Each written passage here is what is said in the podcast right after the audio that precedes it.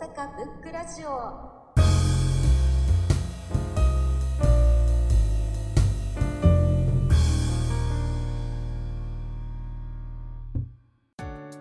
風立ちぬ監督宮崎駿。これまさにもう昨日の夜に見たのであのもう12時間前ぐらいですね。初めて見ました。なんか本当に時代が投影されてるなっていう印象が一番最初に来ててストーリーよりもなんかその本当に飛行機を作ってたその時代雰囲気を感じました。そうですね。あのある田舎町に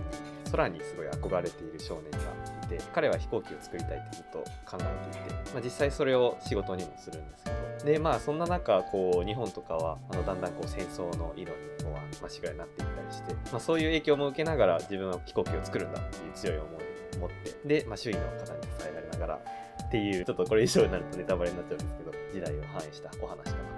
そうですね。その1日前に「耳を澄ませば」ですあれをちょうど見ましてあの2本見ました。本当になんか絵柄もそうですしでもなんかこう世界観みたいなものってちゃんと引き継がれてるなっていうのは思ってたので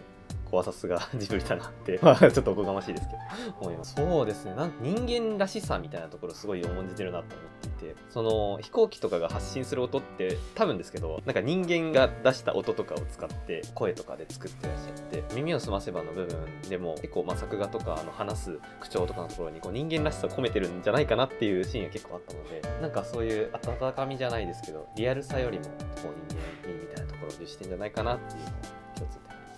最近で言うとあの新海誠さんとかがすごいリアルな描写で、まあ、人気を集めてると思うんですけど、まあ、あれ確かにあの本当にめちゃめちゃリアルの映像がリアルの映像なんじゃないかなって思うシーンとかもあったりしてすごいなと思うんですけどそこのジブリは確かにそういう面では若干劣ってるのはあると思うんですよ。でもそのリアルさだけじゃなくて自分の世界観を作ってるっていうのはもうジブリにしかないのかなと。て、まあ、新海誠もすごい素晴らしいと思いますしなんかそれぞれ路線が違うなと思います僕が一番好きなのは主人公に、まあ、途中で奥さんができるんですけどその奥さんが結核を患っていてで高原病院でこう、まあ、ちょっと治療をしないといけないみたいなシーンがあるんですでそこで夫から主人公からもらった手紙を読み返すシーンがあるんですけどなんかすごいそれがあのちゃんと支えになってその一人で高原病院で戦っている中であのちゃんと心の支えになってるんだなっていうシーンが結構個人的には好きでした。はい、僕も少しものづくりをしたいする人間なのでこの飛行機を作りたいっていう思いを抱いてる主人公には若干共感する部分もありますし